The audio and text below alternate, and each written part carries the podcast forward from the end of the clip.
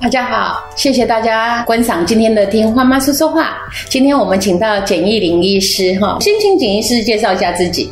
好，呃，花妈好，各位朋友大家好，我是台大医院简易林医师。那我目前在台大医院的这个门诊呢，都持续有在看成人自闭症特群的门诊，所以一直以来认识蛮多自闭症的大孩子跟啊家长。那很高兴能够呃为这群朋友服务。嗯哼，我先先请问一件事情，就是说大人门诊是什么意思？就是原则上。呃，十八岁以上啊，那觉得自己可能有需要相关服务的朋友，都可以来挂号哦。所以蛮多是，比如说儿童阶段有看过门诊哦，那他成年之后有遇到一些其他问题啊，可以来挂号。那也有很多是以前从来没有过诊断，好，但是到。呃，出社会好，工作上遇到困难，或是说，哎，这个亲密关系上遇到困难，哦，被女朋友拎来看诊，或是被老婆拎来看诊，而是到成年之后才诊断这样的人。是是是。如果第一次去看诊，十八岁以下可以去看你的大人门诊吗？通常大人门诊就是十八岁以上吧。是是，但。呃，十八岁以下可以先看儿童心智科的门诊。我在台大医院儿童心智科有好几位很资深的医师，他们都在做这个自闭症相关的评估跟治疗。那其实呃，具有直言不讳的这种呃特质呢，不见得就是雅思啊，当然他也有可能是好。那如果又加上一些社交上的没办法。啊，了解社交互动，好，那经常就是有一些比较呃白目的状况出现哈，那还有一些比较固着的状况，我们才会说这样人可能需要评估是不是有雅思哦。所以光是直言不讳或是太有正义感，这不一定是有雅思的。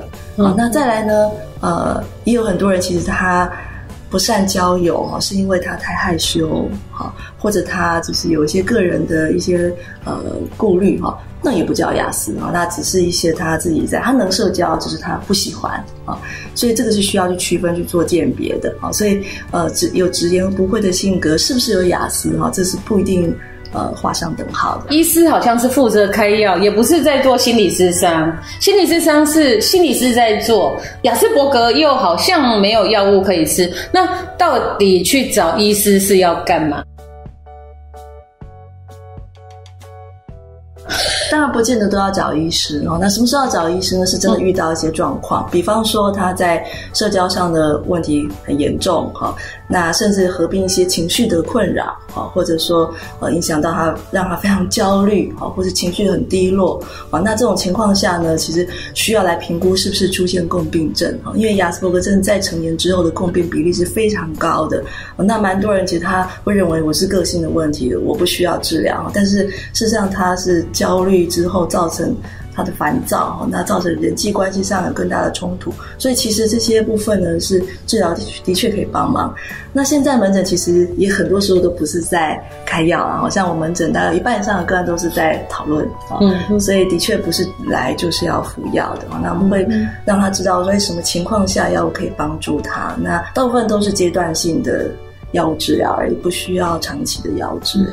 我我不知道这样说对不对哈，就是因为上次陈平浩心理师他来这边的时候，跟我们讲到说，呃，之所以要先看呃精神科医师，然后再改成看心理师，有一个很重要的原因是，呃，一个判别就是要不要吃药，然后或者是呃他的诊断为何，然后接下来就是说，如果需要再做智商再。呃，更确定是在要不要用药物底下，然后再去找心理师做智商，这样的分法是 OK 的嘛？我蛮认同这样的做法哈，因为首先这个大概是要先区别，就像我们刚刚讲的，雅思的特质有时候跟其他的疾病是很难去区分的，嗯，那需要有一些这个临床区分，再来也要确定他有没有其他共病症哈。嗯，那当然。有人说忧郁焦虑，那我做心理治疗也可以啊，确实也可以。嗯，那那如果我们可以双管齐下啊，有不同的方法一起来帮助呃雅思朋友，那。其实会更快有效果，嗯哼，所以其实我们做一些初步的评估之后，那会建议好几种不同的治疗方式，心理治疗，或者说呃有时候有时候我们是建议他去做家族治疗，或是说夫妻治疗，哈，嗯那或者是说呃就是药物治疗，哈，这些其实是每个个案需要的不太一样，所以就是做分流。